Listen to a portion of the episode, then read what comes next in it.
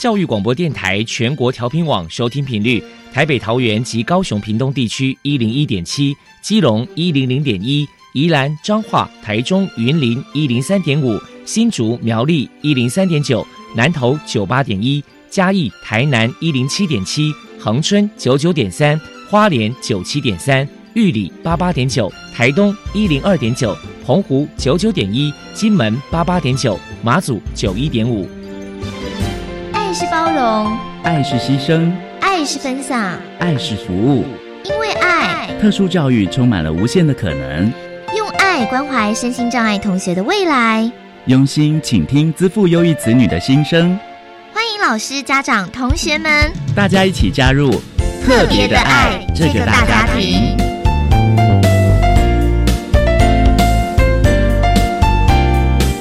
本节目由教育部学生事务及特殊教育司指导，国立教育广播电台监制，欢迎收听。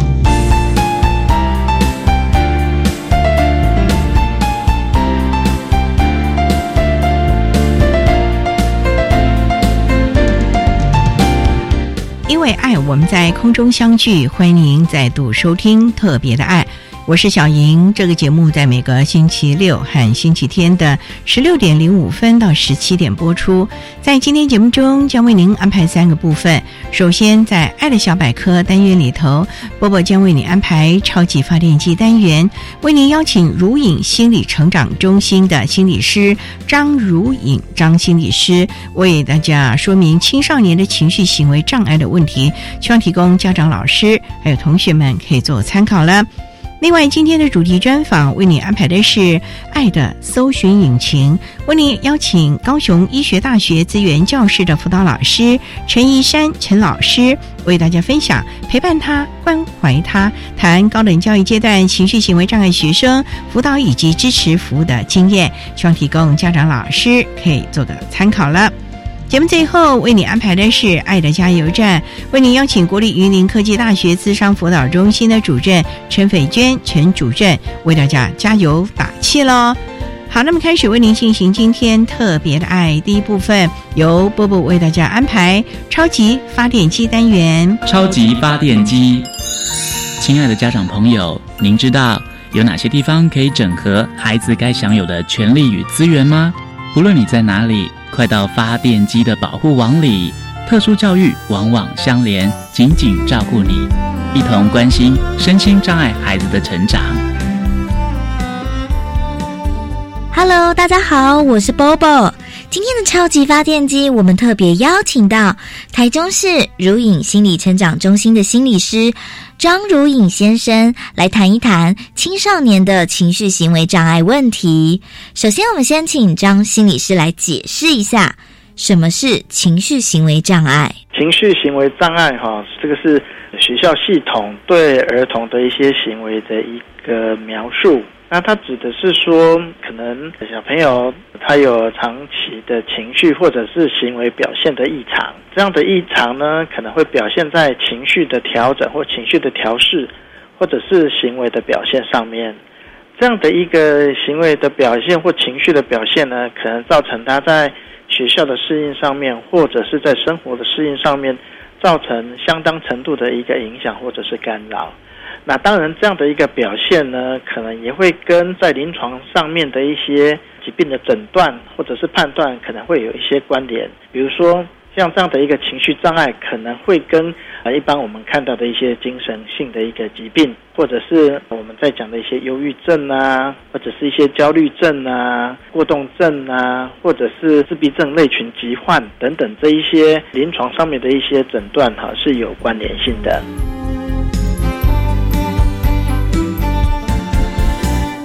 接下来，我们就请张心理师来介绍一下如影心理成长中心的服务项目包含了哪一些，还有目前遇到青少年最多的情绪行为障碍是哪一类型的问题呢？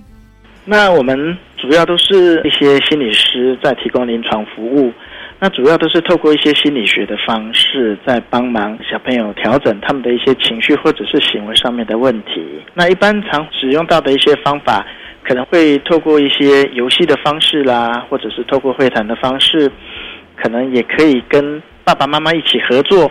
来帮忙爸爸妈妈一起来调整孩子的一些情绪和行为问题。那比较常遇到的一些问题，会是注意力缺失过动症啊，或者是说有些时候是跟学期的开始有关啊。比如说在开学初期会遇到的一些拒学症，就是他本来可以顺利的上学，可是可能因为刚开学遇到的一些环境适应上面的问题啊，让孩子变成他没有办法到学校上学。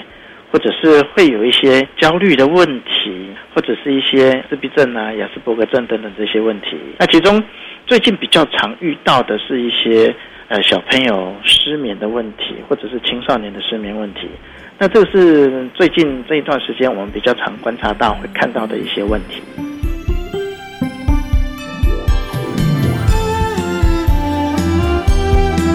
请教一下张心理师，该如何治疗？还有辅导情绪行为障碍的孩子，还有药物治疗是必要的吗？通常心理治疗和药物治疗两者一起来协助孩子哈，我们会看到比较好的效果哈。因为药物治疗跟心理治疗，它分别在时间轴上会有一些不一样的一个反应跟效果。因为药物治疗通常它有比较快的一个效果。通常是要吃的，可能半个小时、一个小时，或者是很短的时间内，那他就可以开始有一些影响。可是心理治疗通常不会那么快，它通常是需要一些时间，可能要好几周的时间，孩子的情绪或行为的一个改变才会慢慢的呈现。但是心理治疗的一个优势是在于说，它不是只是针对症状的方式在做一个介入，它常常是在创造个体的一个长期的改变。所以，透过心理治疗，往往可以帮忙孩子从他偏离的一般发展的一个道路或者是轨道上面，帮孩子调整回到他原来应该要有的发展的一个轨道上。那经常会使用的方式，可能会因为孩子的年龄啊，或者是一个行为的表现的样态不同，而会采取不同的方式。比如说，刚刚有讲到的一些拒血的问题，或者是有一些焦虑的问题，或者是睡眠的问题。那我们可能就会透过生理回馈或放松训练。那这个方法是我们透过仪器接在个案的手指头上，我们就可以从他的身体得到一些生理的讯号。透过这些生理的讯号，我们可以判断这个当事人他是紧张的还是放松的。透过一些适当的一个方式，让仪器引导这个孩子学习怎么去调整，让他自己可以不会处于一个很紧张的一个状态。他就可以逐步的调整，恢复到一般的状态，那他的症状就会获得改善。那有些小朋友呢，他可能年龄很小，不太适合透过谈话的方式来描述他遇到的问题，可是他还是会表现出啊比较强的一些情绪或者是行为。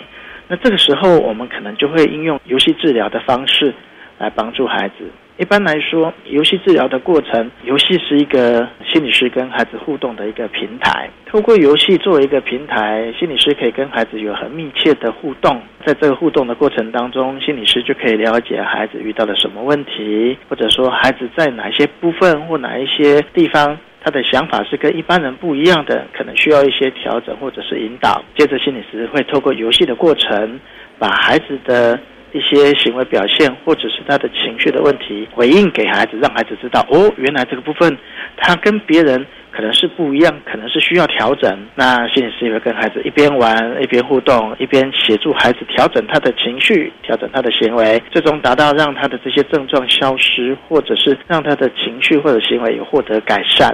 这样的一个方式，当然就跟一般我们所了解到的心理师都是用谈话的方式来解决问题的方式是截然不同的。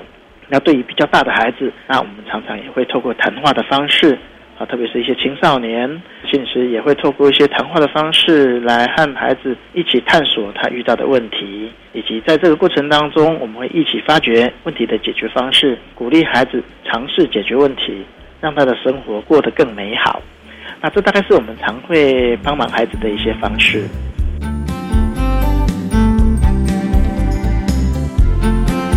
最后，张心理师还有什么样的话想要传达的呢？现在的社会环境，大家工作都很忙碌，我们陪孩子的时间也少，孩子跟同才的互动时间也少。但是，如果我们可以多花一些心思在孩子身上，多花一些心思跟孩子互动，我们可以从跟孩子的相处跟互动当中，得到很多孩子告诉我们的一些宝贵资讯，那我们才有机会可以一步步引导我们的宝贝健康快乐的成长。谢谢如影心理成长中心的心理师张如影先生接受我们的访问。现在我们就把节目现场交还给主持人小莹。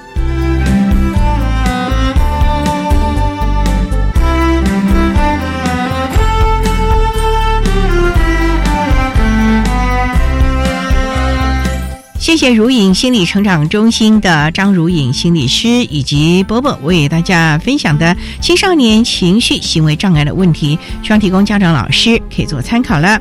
您现在所收听的节目是国立教育广播电台特别的爱，这个节目在每个星期六和星期天的十六点零五分到十七点播出。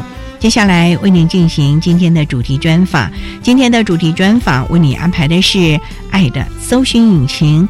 为您邀请高雄医学大学资源教室的辅导老师陈怡山陈老师，为大家分享陪伴他、关怀他，谈高等教育阶段情绪行为障碍学生辅导以及支持服务的相关经验，希望提供家长老师可以做个参考喽。好，那么开始为您进行今天特别爱的主题专访，《爱的搜寻引擎》。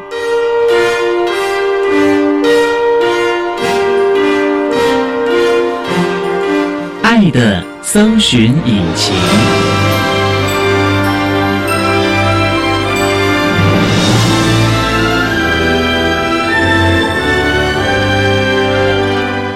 今天为大家邀请到的是高雄医学大学资源教室的辅导老师陈一山陈老师，老师您好。主持人、听众，大家好！今天啊，特别邀请老师要为大家分享陪伴他、关怀他，谈高等教育阶段情绪行为障碍学生辅导以及支持服务的相关经验。那首先啊，要先请陈老师介绍高雄医学大学是在高雄的什么地方啊？它在高雄市三明区石泉路。算是高雄的市中心。那目前有多少系所在学校呢？目前有二十一个系，二十一个所，哦，都是医学、护理相关。对，但我们还是有一些社会科学系啦，像是我们的医社系或者是心理系，还是跟医疗有关的啦。对，那目前全校有多少学生啊？我们有六千八百多个学生。那也不算多嘛，所以我们科系相对比较少一点。那我们的特教学生大概有多少？统计至一百零六学年度约有三十八位，六千多才三十八位哦。对，那我们这些孩子大概都是些什么样障碍类别？我们学生类别肢体障碍比较多，再来就是病弱的学生，过来就是自闭症跟情绪障碍。那想请教，那他们是经过哪些招生管道啊？其实还蛮多种的，比较特殊的应该就是升障真试高中的那个特殊管道，在学测跟职考其实也参了一半。其实还蛮多时候学生都是透过学测跟职考进来的。因为医学大学嘛，学生的成绩其实还是要有一定的水准，对，要求，否则进来跟不上哦。对，所以这点也是蛮特别的了啊。嗯，那这些孩子通常会念哪一些系呢？只要看他入学的管道，像是如果是升降真是蛮多学系都是我们的医学暨管理资讯学系，再来就是我们的医社系，就是社工系。这两个系是大中，那如果是透过学测跟职考的话，就比较多元，像是我们有呼吸治疗系啊，医学系也有，还有护理系等等。哇，那他们就学会不会有问题呢？如果肢体障碍，肢体障碍的话，其实只要解决他们环境物理上面的空间问题，倒是还好。因为我们学校相较比较小一点。所以效力有多大啊？您这样说，感觉很小哦。相较其他一般的大学的话，我们学校其实从前门走到后门，大概只要十分钟就走完了。哦，对，迷你的学校，算还蛮迷你的。那生活机能都应该都不错吧？哦，很好。那学生都住校吗？对，我们大一，除非你是住高雄市，不然的话一定都会住校。全体都要住校。嗯，主要也是让孩子们在第一年的时候可以及早的。熟悉学校的环境，对，而且我们学校会搭配我们的书院活动，然后规划还蛮多活动给新生去参加，所以他们除了白天上课之外，他们晚上还会有很多社团活动。也蛮多元的啊。嗯，那老师，您从事我们资源教师辅导工作大概多久了？嗯，目前是两年的时间。哦，您本身是主修社工，怎么会有这个机缘？因为我毕业后先回来高雄的一间生障单位做民间的社工员，嗯。后来呢，透过朋友的介绍，再加上我原本单位的计划也要结束了，所以他介绍我来高一这边面试，那很幸运的就呃录取上，那我们就直接过来这边。不过这里服务的是大学生哎，对。小大人了。对，那你过去的民间的单位，那是服务不太一样吧？之前服务的单位是成人的身心障碍者，嗯但有点不一样的地方是我之前服务的是听觉障碍，就是完全听不到的。所以服务的方式、内容也都不一样了啊、哦。对啊，还适应吧？刚开始需要一些调试，因为其实跟学生相处是还蛮自在的，所以有慢慢的跟上他们的步调。哎，那目前高医大有几位辅导老师啊？目前是两位，另外一位的背景是一样跟我是社工。社工。好，那我们稍待啊，再请高雄医学大学资源教室的辅导老师陈一山陈老师，再为大家分享陪伴他、关怀他，谈高等教育阶段情绪行为障碍学生辅导以及支持服务的相关经验。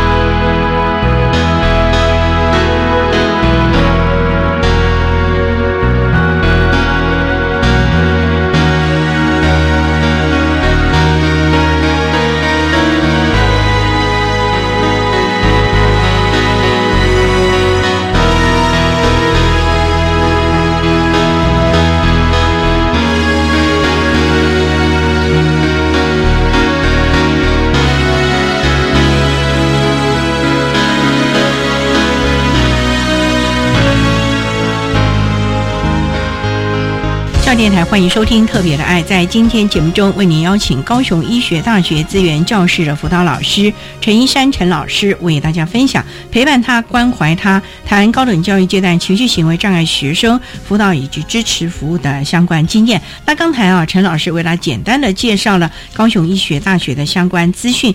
那想请教，目前高雄医学大学提供我们声音障碍的学生哪一些的知识服务？例如说，像特推会，大概成立多久了？我们特推会目前约五年了吧？主要的委员是主要的委员就是各个组别的组长，像是我们学务处的就有生辅组、卫保组、新辅组。外处事单位的话，像是有我们总务处营善组、事务组、教务处的注册科务组跟招生组，还有教发中心谁担任主任委员呢？学务长。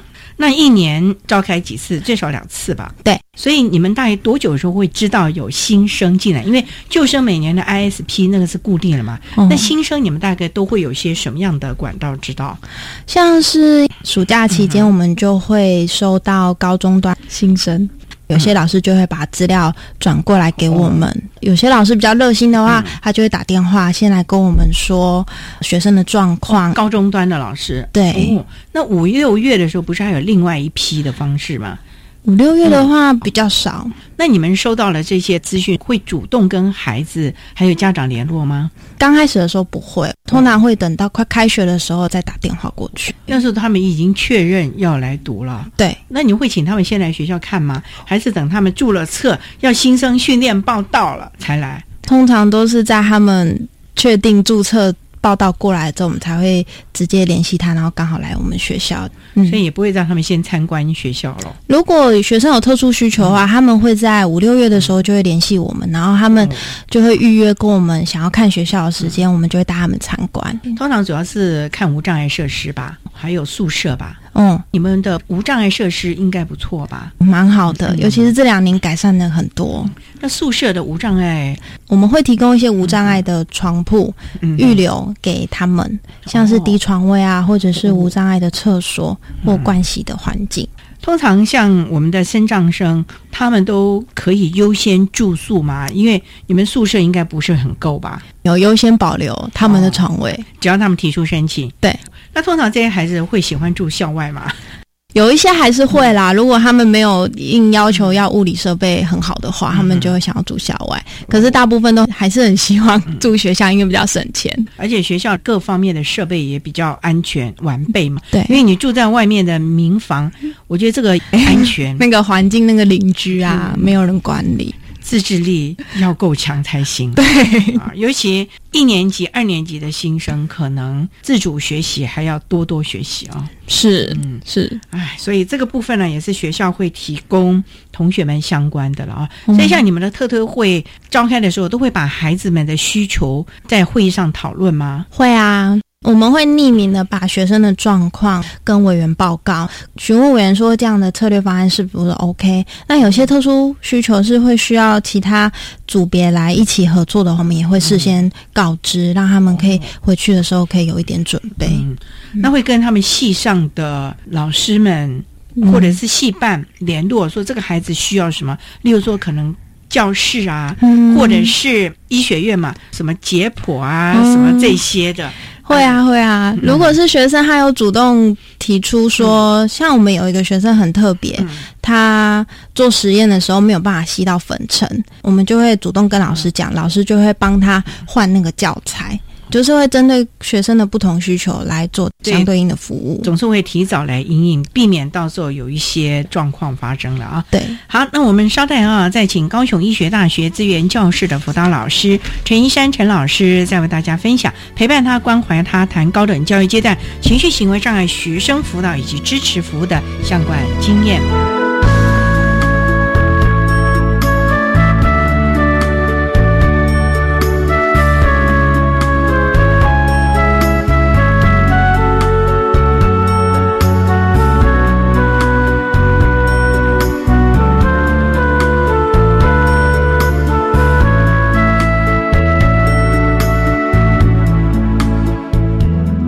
各位听众，大家好，我是国立高雄师范大学特殊教育中心的主任蔡明富教授。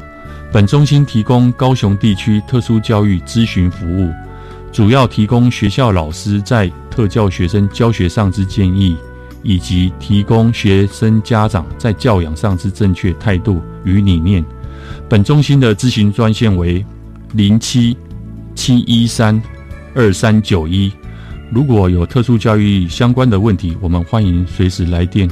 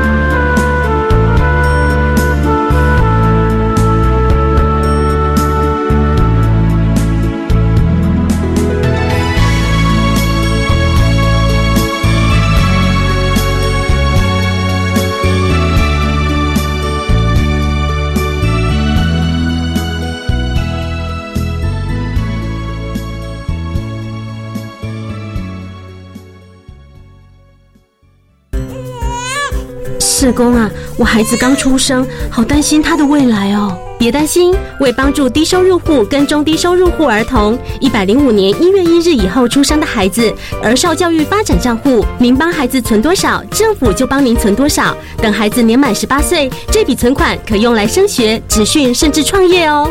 那我要努力帮宝宝存钱了。如有相关疑问，请洽询一九五七福利咨询专线。以上广告由卫生福利部提供。妈，弟弟老是上网，这样很容易沉迷耶。放心，我有注意他的上网时间、浏览网页和玩的游戏。老师说，过度上网不仅伤眼睛，不好的网站或游戏对身心也有不良影响。除了关心孩子上网，最好还能一起做健康休闲活动。嗯，这样上网不担心，还能增进亲子关系。让我们努力为孩子营造安全、合宜、合法的网络环境。以上广告由教育部提供。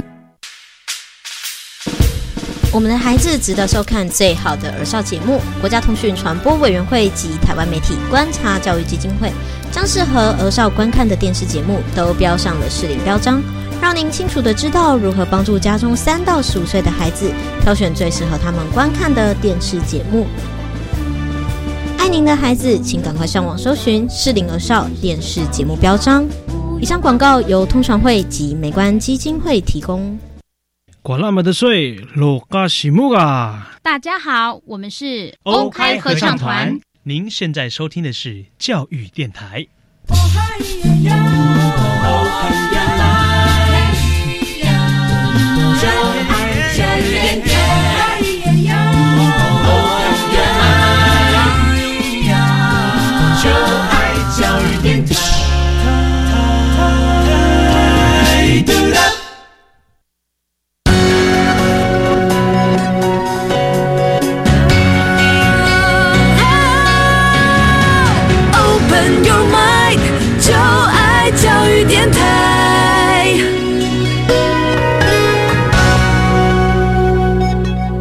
央电台欢迎收听《特别的爱》这个节目，是在每个星期六和星期天的十六点零五分到十七点播出。在今天节目中，为您邀请高雄医学大学资源教室的辅导老师陈一山陈老师，为大家分享陪伴他、关怀他、谈高等教育阶段情绪行为障碍学生辅导以及支持服务的经验。那刚才在节目的第一部分，陈老师为大家简单的介绍了高雄医学大学提供我们特教孩子的相。关支持服务，那想请教高雄医学大学有几位情绪行为障碍的孩子呢？我们目前有四位，大概都就读什么样的科系啊？像资讯学系或者是生物系这两个系比较多，适应的还可以吧？刚开始一定都会有一些不适应的地方，那目前的状况都算蛮稳定的。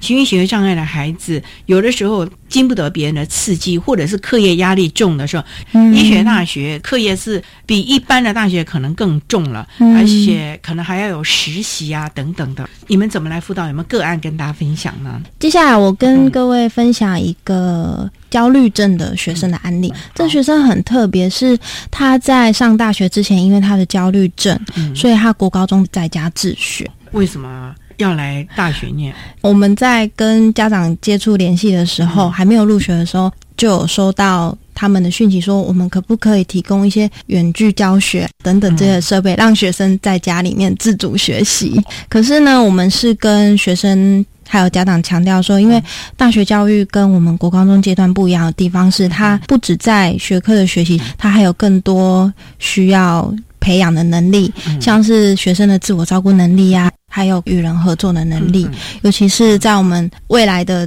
就业职场中，这些是很重要的。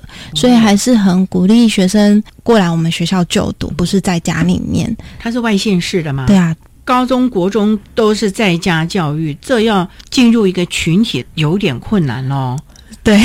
因为这个案例很特别，再加上妈妈还没有入学之前就很积极的在跟系上、跟资源教室做很密切的联系，所以我们确定学生他会来高雄就读，以及找到房子之后，他住校外哦。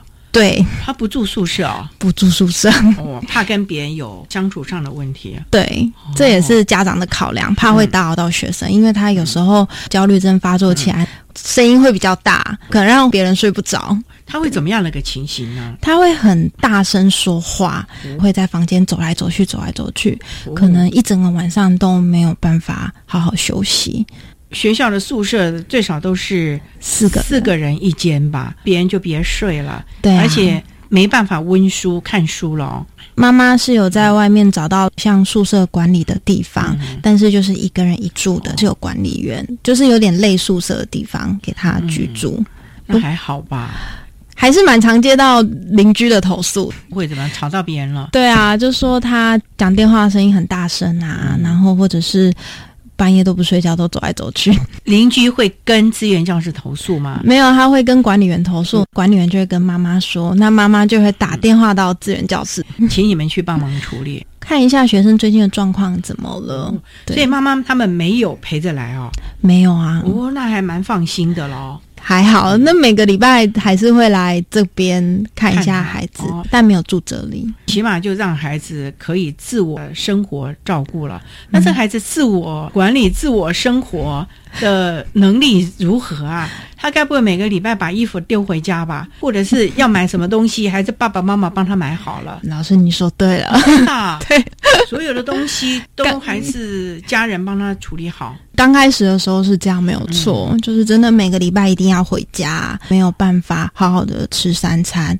其实那个时候他连生活作息都没有办法睡觉啊，是因为换了一个新的地方吗？对，刚开始他的焦虑状况真的还蛮严重的。每一次看他来，我就知道他可能有状况，那我们就会到智商室跟他对谈，起码都是一个小时以上的。他还会愿意进资源教室哦，就是有需求、有需要帮忙了，像是考试啊，或者是在系上没有办法跟其他人沟通协调的时候，所以一刚开始他就在他的焦虑情境里面，没有办法关注到外界的事情。这个焦虑是因为他到了一个新的环境，对，然后前六年都没有在一个团体中生活，所以无形之中那个焦虑还没开学，可能就已经开始紧张了吧。对，哇，那你们有先跟系上说吗？有啊，那系上是不是也启动了相关的支持服务的系统？一刚开学的时候，系上就马上召开了一个个别化支持会议，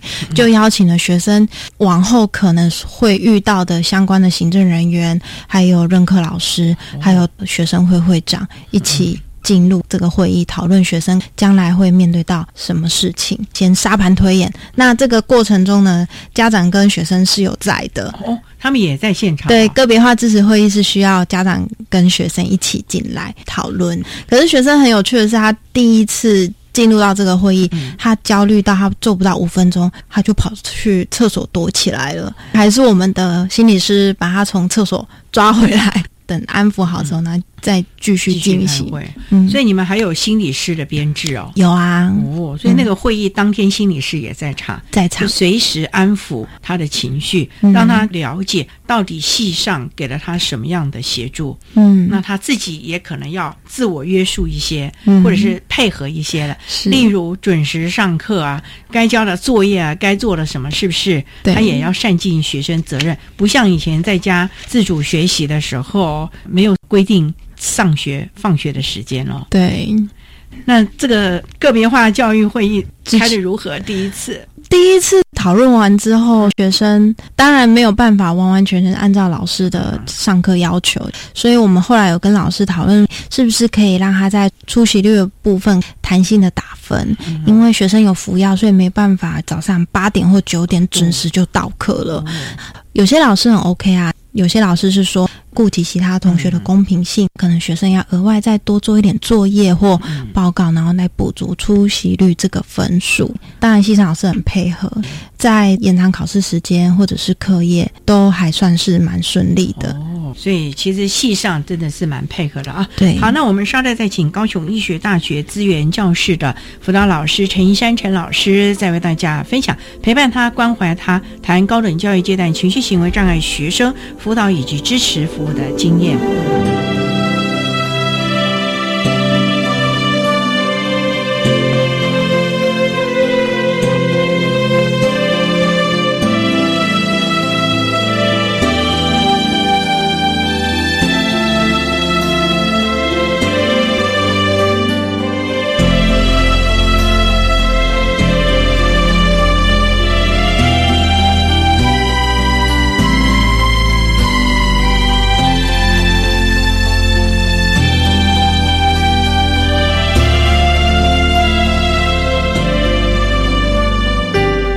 电台欢迎收听《特别的爱》。在今天节目中，为您邀请高雄医学大学资源教室的辅导老师陈怡山陈老师，为大家分享陪伴他、关怀他，谈高等教育阶段情绪行为障碍学生辅导以及支持服务的相关经验。那刚才啊，陈老师为大家分享了高雄医学大学有一位比较焦虑的同学，在一开始进入学校的时候，当然难免紧张了，所以呢，在相关的会议上、系上。呢，就提出了很多的配套的措施，也想请教了。那考试，您刚才提到了说有延长考试时间，嗯，那他是要到资源教室考喽？对，他们也有纸笔测验。医学院不是都有很多需要去操作的吗？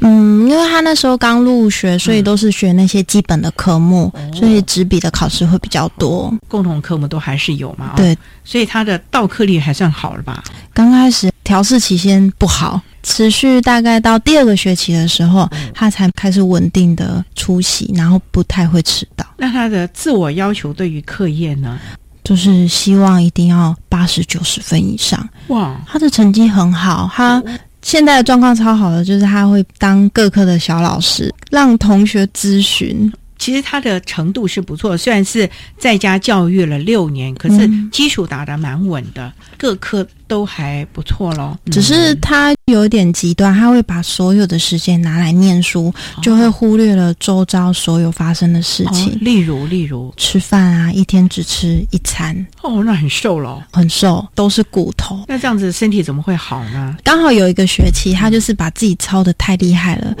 在下一个学期开学前，他就重感冒，在家躺了一个星期。后来这一个学期他调试之后，他就说：“我不要都要求九十分了，我给自己六十分就好了。”哎呦，不错不错了，嗯，这也是你们跟他聊过很多，否则他。这么一个自我要求这么高、完美主义者，那他怎么能够愿意九十到六十？哦哦哦，这个差距挺大的呢。其实就是靠着他跟各个单位的交流吧，因为我们都会事先跟老师啊，还有系所或者是行政单位遇到他，要提醒他记得吃饭等等的。是他懒得买，还是真的是念书？他就是真的很在意他的成绩，就一直念书，然后就不吃饭。所以身体坏掉之后，这学期他就会调试一下心情，然后就说给自己的压力不要这么大，然后要好好的做自己喜欢的事情。所谓做自己喜欢的事情是，他现在会到中山或者是高师大修一些。外系的课，他还有跨校选修，只是在这个过程中，还是有很多人来帮他理清那些选课的一些行政流程。哦，例如，例如，他就会很常去找教务处的小姐，问他说：“这个流程该怎么跑啊？然后我要去找哪一个老师来帮我？因为这些是他不熟悉的事，所以他就会很焦虑。可是得到协助之后，他就会很顺利的完成了他的学业。他为什么想要去跨校选修呢？嗯，因为他想要在钻研。研究或者是医学研究那方面的事情，这种人应该也是走研究路线的哦，因为他的要求自我那种严谨度是一定很够的。是啊，那要做研究工作，这个方面是不能马虎的。所以我们就会鼓励他说：“你要做研究，那你就要跟人有更多的相处跟合作，因为。”你需要询问啊，你要得到其他人的资讯，也是因为这样，他才会渐渐的会去跟同学接触。不然，他刚开始一到我们学校的时候，问他说：“哎，需不需要帮你找协助同学，帮你整理一下你上课的笔记，或者是安排事情？”他说：“我不需要朋友，不需要朋友啊，嗯，这么孤单呢？但他不觉得这是孤单，他可能国中、高中他自己了嘛，所以他也不觉得。”孤单了，对，已经习惯了。可是大学毕竟不一样，所以你们是怎么慢慢的导引他？还是要有同学，要有朋友啊？不然大学四年就很无聊，而且你要开始培养跟别人合作的这样的能力啊。像是如果他来支援教室询问一些我们行政上面的流程，我们就会直接请我们在资源教室的同学直接说：“哎，这个你会吧？”那你要不要来教他？那他们两个就有一些连接之后呢，就会开始相互的询问问题。这个是一个。另外一个的话是请系所的会长，请他是不是晚上的时候可以多给他一些时间，然后让他来问一些系上一流程，就是透过说，诶，我们告诉你这个同学他知道这些事情的，你不一定要找老师，你晚上的时候就可以找这些同学，然后他就会渐渐同学也是可以帮得到我的，他就会增加他们的频率，久而久之呢，他就会觉得其实好像跟同学在一起也不错，嗯，不会那么恐怖的感觉。对，所以同学，你们有帮他们做一些宣导吗？像刚开始的个别化会议，当然是有会长，对。可是其他同学，你们有做相关的宣导吗？因为我们志愿教室的学生有一些跟他是同一个系、同一个班哦，所以我们先从志愿教室的学生慢慢的开始跟他接触，然后呢，我们再询问志愿教室的学生说。诶，他在班上怎么样？然后再透过不同的状况，我们再来看看有没有什么装脚啊，来帮他。所以这些同学就陆续的成为庄脚了。对，但他现在状况很好，他会自己跑去跟别人交朋友了。哦，会自己啦。嗯，起因也是为了要做报告，或者是问人家功课的问题，但也是因为有了共同话题了，所以反而有更多的朋友。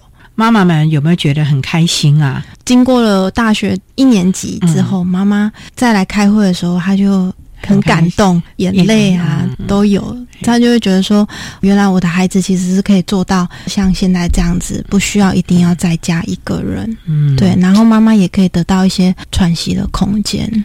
对呀，否则的话，妈妈老是放不下这个心啊，一直这样子跟着，其实对整个家庭来说也是很紧绷的了啊。嗯，所以适当的放手，让孩子发挥他的能力吧。因为你没让他去试过，你怎么会知道他行不行呢？啊，好，我们稍待啊，再请高雄医学大学资源教室的辅导老师陈一山陈老师，再为大家分享陪伴他、关怀他，台湾高等教育阶段情绪行为障碍学生辅导以及支持服务的相关经验。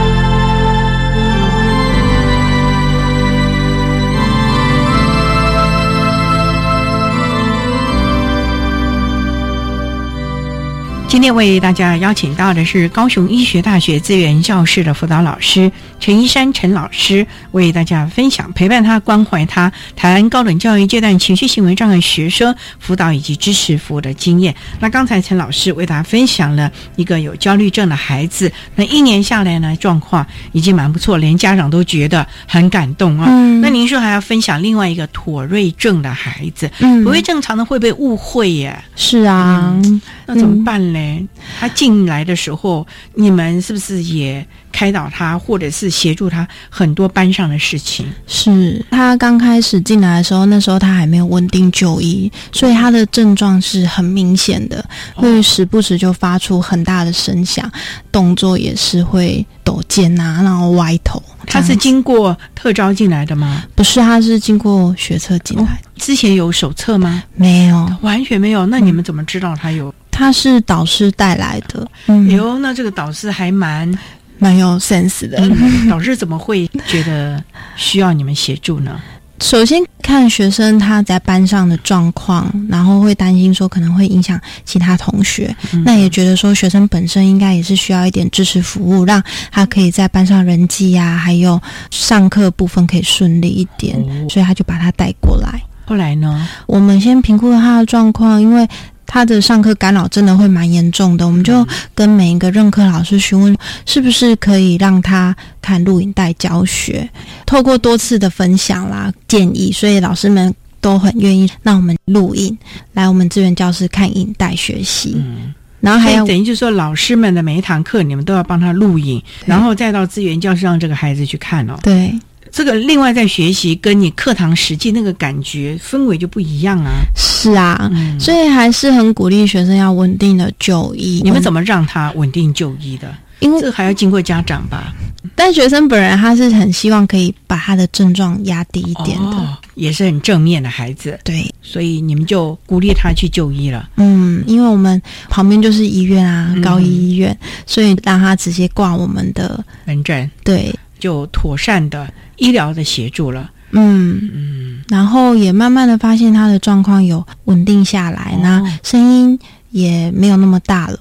嗯大约过了一个学期至一个半学期之后，他就可以回到班上去上哦课。当然还是有一点声音啊，所以会要跟同学宣导他这个病的症状是什么。其实我们也是希望可以入班宣导，嗯，但后来学生自己本人说没有关系，我想要自己跟同学说，哦，所以他在每一堂课的第一节课，嗯。他就会跟同学们讲，他也先跟老师说一下了。对，哦，有这么一件事情要跟同学说明。嗯，哦，这孩子很勇敢呢。其实是真的很勇敢。嗯，刚开始看到他的时候还蛮害羞的，嗯。可是经过一次次这样不断的练习，他觉得他可以做这件事情，因为以后他是想要当医生的人，哦。所以他也希望自己可以提升一些与人的沟通啊，，对，嗯，那现在状况应该不错了吧？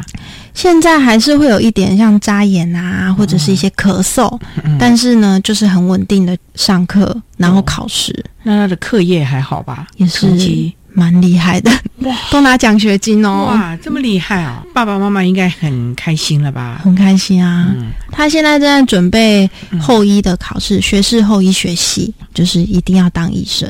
嗯。所以他之前在高一不是医学系？不是，他是呼吸治疗系，哦，也是一个蛮厉害的戏。这个也不简单。对啊，呼吸治疗现在也是显学。是啊，嗯，宜山老师，我想请教，就是像这些孩子在您的手上，你这样陪伴他们，然后嗯，看到他们这样子，你觉得这些孩子最重要的是要给他们什么样的支持服务呢？是除了课业之外，是不是要懂他、陪他？是。嗯像他们会蛮常来支援教室的时候，就会多跟他们聊聊天，嗯看他们最近在班上的状况啊，还有跟朋友的相处，可以透过聊天跟陪伴，那他们就会知道可能家里发生什么事情，或者是晚上可能跟朋友要去哪里，可能有发生什么事情。透过这样子呢，我们就会了解，其实他不止课业，他还有可能人际的问题，怎么相处。了解了这些模式之后，我们就可以从中的看看有没有什么突破口，跟他说可以怎么做，而不是一刚开始就说，哎。你这样就是不行的，你应该要怎么做？他们反而没有办法。所以就是循序渐进的导引他们，对，而不是你要怎么样怎么样了。因为这群孩子都是聪明的孩子，对，嗯，所以他们未来的就业你们也不担心了，因为他们会自我鞭策，对，自我要求，所以你们更不用，只是担心就是在就学期间他们的人际关系，以及不要对自己太苛求了，嗯或者要求过多，你们就希望他情绪能够平稳的度过，跟同才的关系比较好。或者是说有一些孩子他们在国高中的时候有被霸凌的经验，哦可能会带着那个创伤的经验到了大学，会觉得说同学可能会以一样的模式来对待他。这个时候我们如果发现了，那我们就会建议他要不要跟我们的心理师聊聊，心理师也是很乐意的去陪伴他们。所以心理师在我们的资源教室是扮了一个很重要的一个角色了。是。除了我们的辅导老师会在各方面的全方位的服务，可是，在心理的智商这一块，也是学校一个很重要的协助支持系统了啊、嗯，所以这两年多来看到孩子的进步哈，对父母要放手。对，但也不是说全部不管啦。哦，对 还是要在旁边盯着他，可是要让他能够独立自主啦，所以也要适当的放手啦。其实我们这孩子都是有潜力的，嗯真的不要埋没了他们的这些能力，嗯而是希望说在高等教育阶段，除了学业之外，还要训练他们其他的能力。嗯，所以这两个孩子的人际关系也不错了啊。对，目前来说，当然那个妥瑞氏症的好一点，焦虑症的可能还要再加强。可是班上同学也都 OK，没有像刚开始这么样的排斥了，是他自己努力了，对，他也愿意去面对。其实孩子也要对自己做很大的负责，不能把问题都丢给老师啊，或者是家长来解决，这个很重要。如果孩子没有要向前的动力的话，基本上我们要推也很难去推动。所以呢，医生老师特别说了，孩子也要对自己负责，尤其你已经是大学生了，是。更要为未来的人生你要自己负责了，不再是老师啊、爸爸妈妈啊、兄弟姐妹要帮我处理，你要自己学着负责任啊，自己担当这个的后果了啊。所以在这呢，也真的要提醒我们的家长、老师，适当的协助是一定要有，可是不要完全为他代劳了。那也要提醒同学们呢，你要对自己负责任，自己要自我学习成长，独立了啊。好，那我们今天也非常的谢谢高雄医学大学资源教室的辅导老师陈一山陈老师为大家分享的陪伴他、关怀他、谈高等教育阶段情绪行为障碍学生辅导以及支持服务的相关经验。非常谢谢陈老师的分享，谢谢您，谢谢。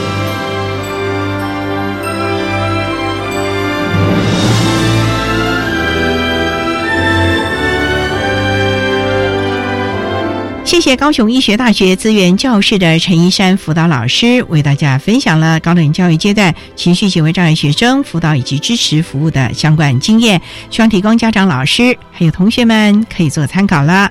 您现在所收听的节目是国立教育广播电台特别的爱节目，最后为你安排的是爱的加油站，为您邀请国立云林科技大学资商辅导中心的主任陈斐娟陈主任为大家加油打气喽。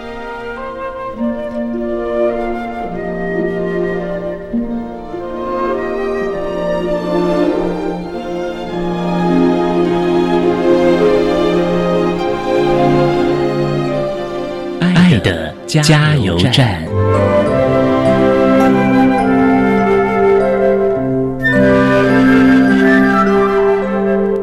听众，大家好，我是国立云林科技大学资商辅导中心的陈斐娟主任。针对高等教育阶段情绪行为障碍学生的情绪管理及辅导策略，我个人有几个想法，想提供给不管是老师们或是家长。我在想说，如果在我们个人的生命历程或教学历程当中，有机会遇到了情绪行为障碍的孩子，其实这是我们被赋予不一样的任务。他有挑战，有辛苦，但是相对的，如果我们能够陪他们一起走过这样。的个成长的历程，其实也会有一些收获跟学习的地方。因此，我会建议第一个部分是我们要相信孩子的能力。虽然我们会看到他有一些限制跟困难，但是我们还是要相信他有能力做好一些事情。我们把他的障碍能够外化，就是这是他的一部分，但不等于他这个人。当我们在看到这个学生或这个孩子的时候，我们要看到他全人的各个不同面相。那另外就是我们能够多跟学校一起合作。家长跟学校能够多沟通交流，一起来帮助孩子适应学校，还有他的日常生活。那另外是能够多了解孩子的学习状况，增加亲子互动的机会。那这样子，父母对孩子才能够发挥我们教育的影响力。不管在哪一个阶段的孩子，都希望父母能够爱他，更看重他。但是相对的，毕竟他是一个独立自主的个体，我们怎么去尊重孩子表达意见的权利？多倾听、关心、理。理解、关怀他的情绪这件事情，我相信是不管父母或家长的角色都很重要。那当然，很多时候我们会辛苦。那这个时候，希望各位能够多跟专业人员交流，弹性开放的去听专业人员的意见。只要能够家长、学校跟专业人员大家有好的合作，我相信在高等教育阶段，我们的情绪行为障碍的学生一定能够去克服这个困难，找到好的方法，在这个阶段有好的学习，然后能够顺利的迈向。向他人生的下一阶段，我们大家一起努力，谢谢。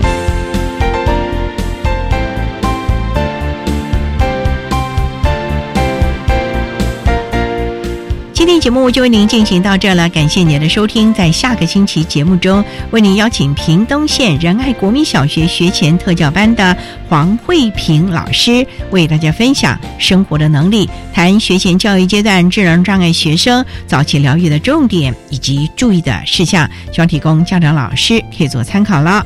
感谢您的收听，也欢迎您在下个星期六十六点零五分再度收听。特别的爱，我们下周见喽，拜拜。